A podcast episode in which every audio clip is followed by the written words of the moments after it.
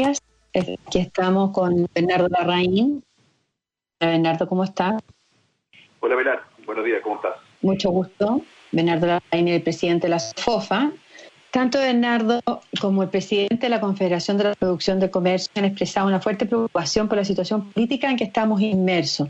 Bernardo denunció el parlamentarismo de facto que está permitiendo a la mayoría opositora aprobar proyectos que son inconstitucionales porque intervienen en gastos, impuestos o seguridad social.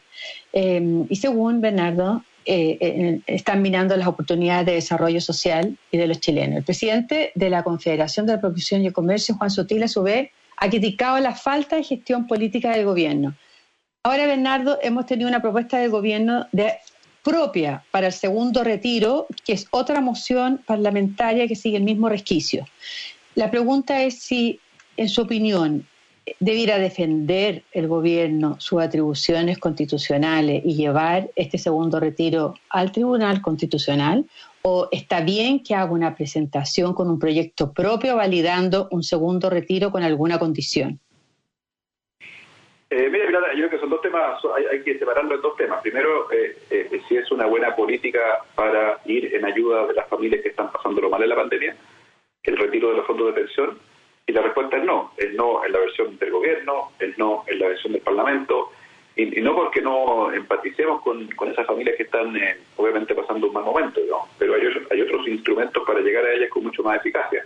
Eh, entonces, básicamente lo que hay detrás, creo, de quienes son sus promotores originales, es, ¿no es cierto?, básicamente ir desfondando los fondos de pensión, el pilar contributivo, con el objeto de, básicamente darle un golpe definitivo a este sistema de pensiones, digamos que en todas partes del mundo tiene por un lado una, un componente de ahorro individual que pasa por el esfuerzo de cada persona de reservar ciertos recursos para ¿no las pensiones futuras, eso existe en todas partes del mundo, y por otro lado, ¿no cierto?, una parte solidaria, que en la mayoría de los países del mundo eh, están tendiendo a que sea financiada con eh, gasto público general.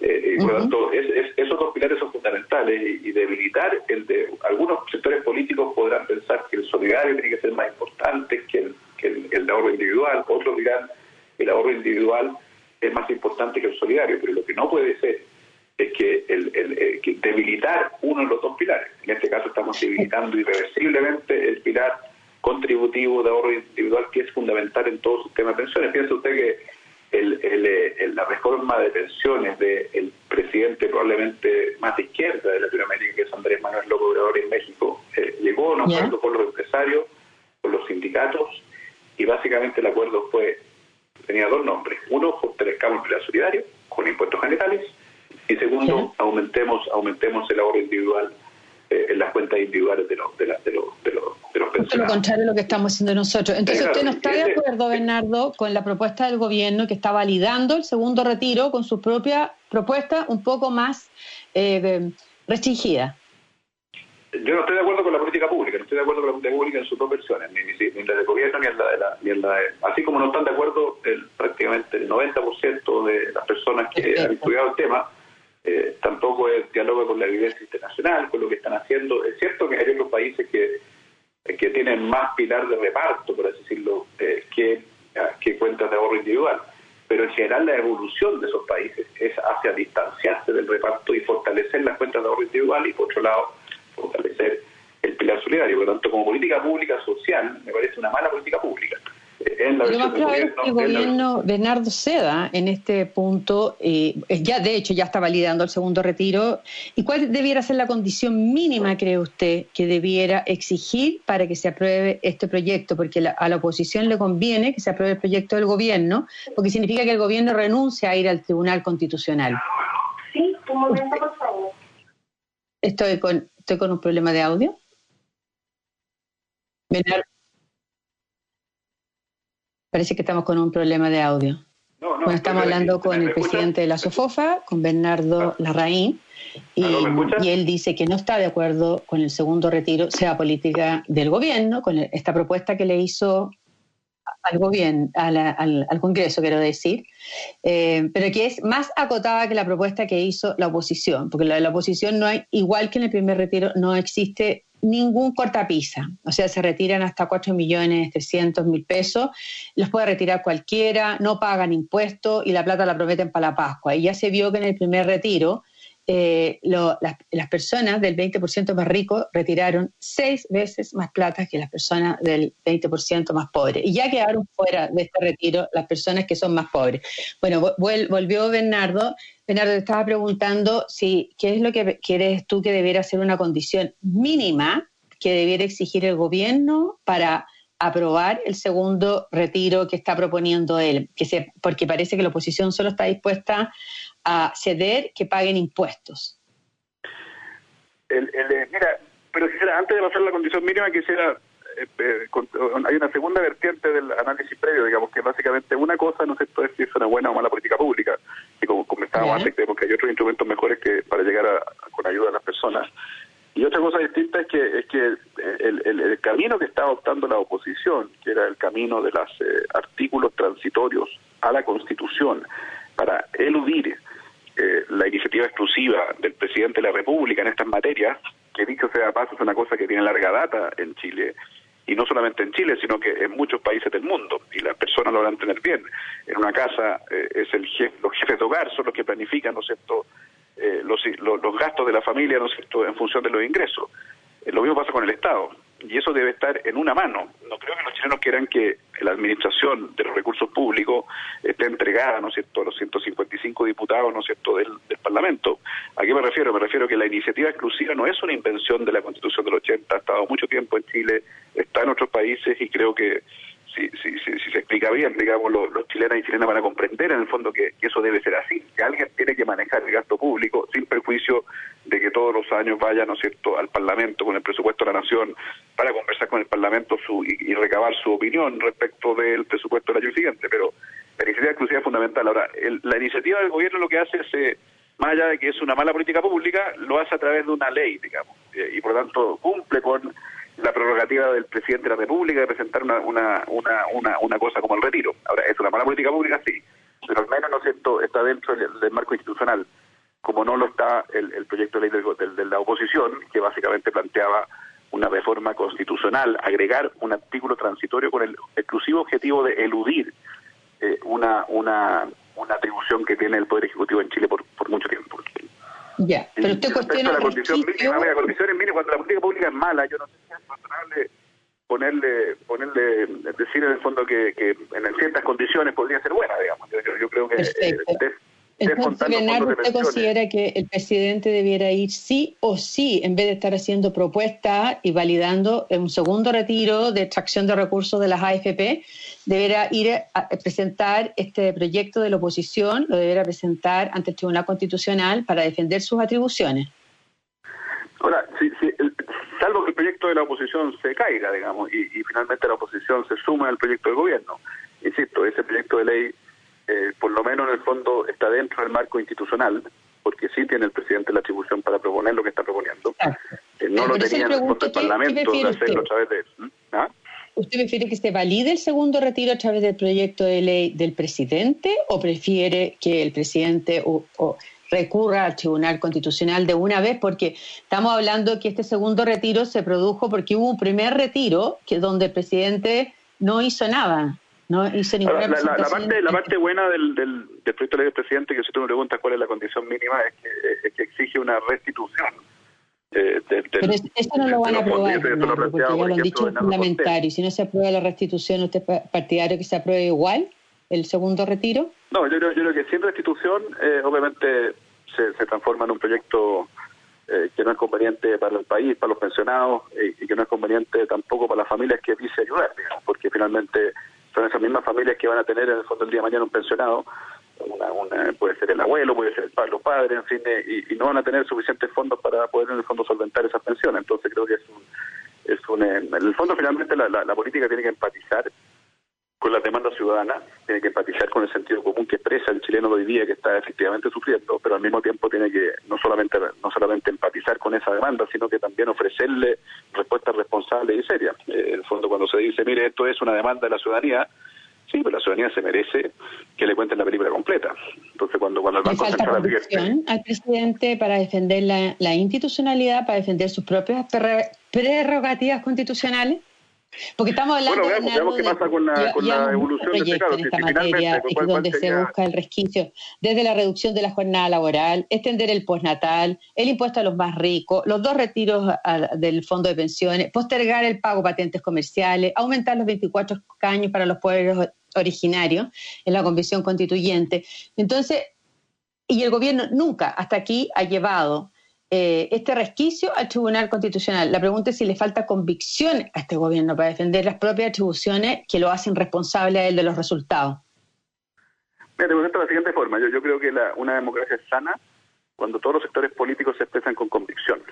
Y una vez que quedan claras sus convicciones y son, y son en el fondo, en el fondo explicadas a la ciudadanía, sistemáticamente, bueno, por supuesto que uno entra a una cancha, que es el Parlamento, donde tiene que negociar con la oposición, pero lo importante es que, eh, eh, ah, que, que, se entre a esa cancha desde, ¿no las convicciones, eh, las convicciones que tiene la centro-izquierda, las convicciones que tiene el Frente Amplio y, las convicciones que tiene la centro-derecha.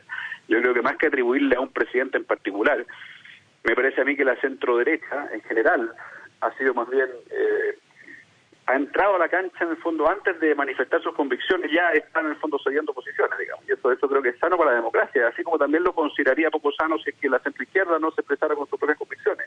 Pero se perdieron las convicciones, o, o, aquí hay un ánimo de electoral en el caso de los parlamentarios y en el caso del presidente eh, de no querer pagar costos. ¿Se perdieron las convicciones bueno, de la derecha para el, el fondo es, es bien difícil uno, uno uno tiene, tiene que cargar en la mano al presidente, pero cuando hay 130 diputados de su propio sector, cuando hay 130 diputados y un buen número de diputados del propio sector que se suman sin más a una iniciativa en el fondo que planteó la diputada Giles, que, tiene, que, ella misma ha expresado como objetivo explícito, más que ayudar a las familias, eh, básicamente eh, pegarle un golpe, por así decirlo, irreversible al sistema de pensiones, bueno, que se sumen, es muy difícil administrar una condición, digamos, que donde ocurre eso, digamos. Entonces, eh, ahora, por supuesto que influye el tema electoral, eh, hay muchos diputados que están en el fondo, que van a la elección en octubre, eh, en fin, hay, alcaldes que van a elección en abril, hay, hay posibles candidatos a la convención que van también a elección en abril, entonces, eh, por supuesto que eso influye, digamos. Y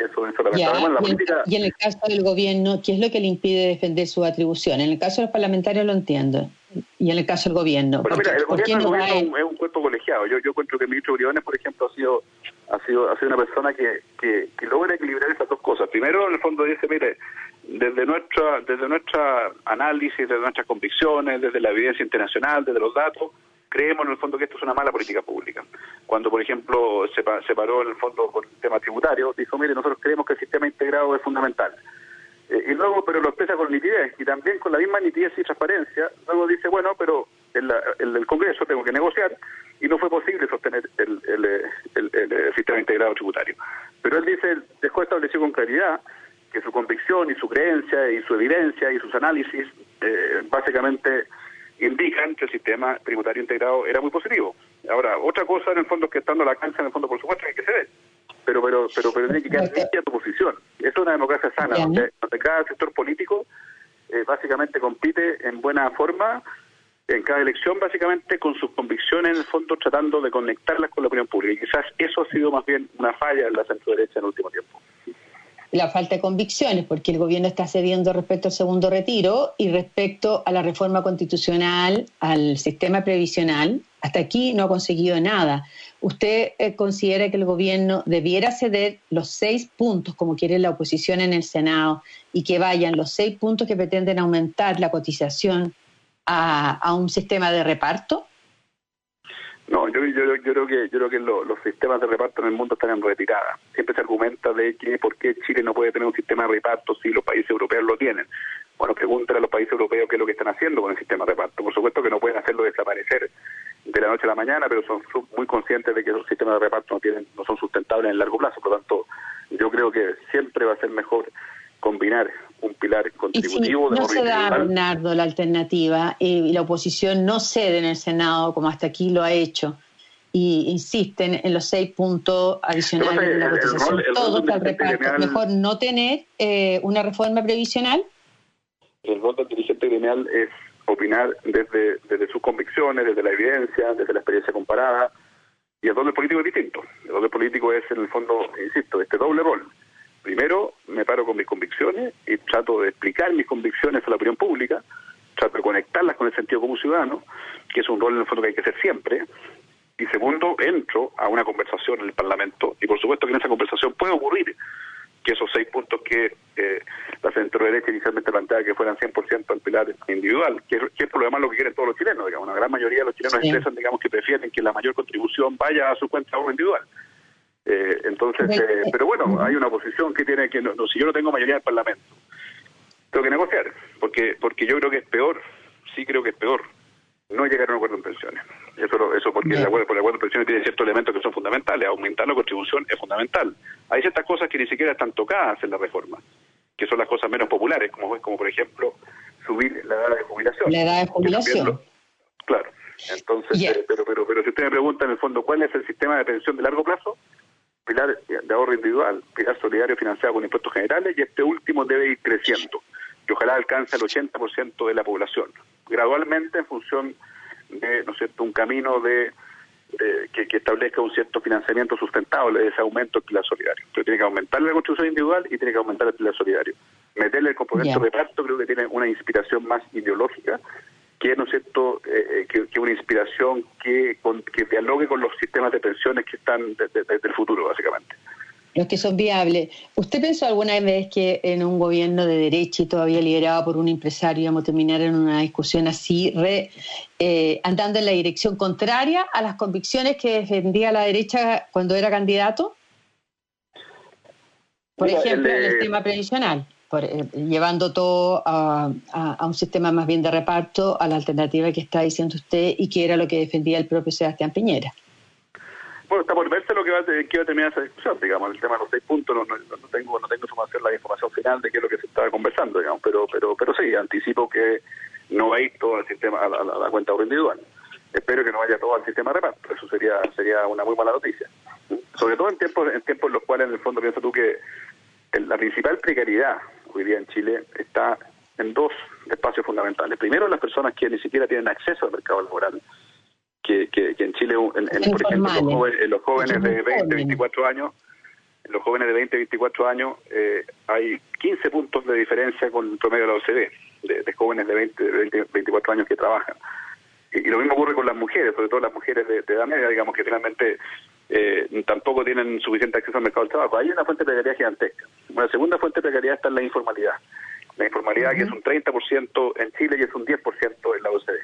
Eh, ahí son las dos principales fuentes de desigualdad, fuentes de precariedad, y son, y son dos cosas que no se discuten en el debate público. Entonces, ah, ¿por qué digo estas dos cosas? Porque precisamente eh, eh, es difícil en el fondo, o sea, cuando, cuando el costo de, del trabajo sube y sube, sobre todo en el fondo cuando se impone, por ejemplo, una, aumenta la informalidad, aumenta y se suben las barreras de entrada para las personas que están inactivas.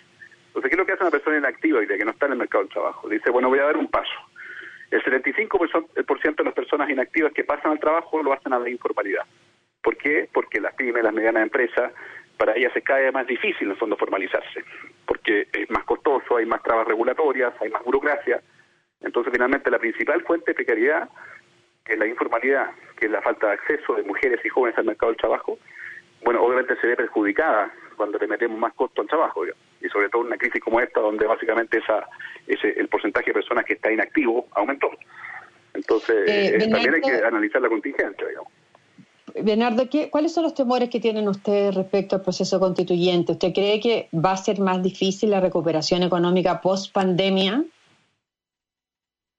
Bueno, primero observar que el proceso constituyente y el proceso de recuperación económica tiene vasos comunicantes profundos, digamos, porque porque básicamente si la crisis se, se profundizara o se extendiera en el tiempo, eso innegablemente va, va a tensionar el proceso constituyente porque las personas tienen expectativas eh, vinculadas con su trabajo, con las mejoras de las pensiones, con las mejoras en la salud y en la educación, que tiene mucho más, que tiene mucho más que ver con la recuperación económica, las tienen cifradas en el proceso constitucional. Entonces, si finalmente, durante el proceso constitucional, por, por, por cómo se realiza este, finalmente afecta ¿no es cierto? la posibilidad de, de, redinamizar nuestra economía, eso va a generar en el fondo tensión en el proceso constitucional.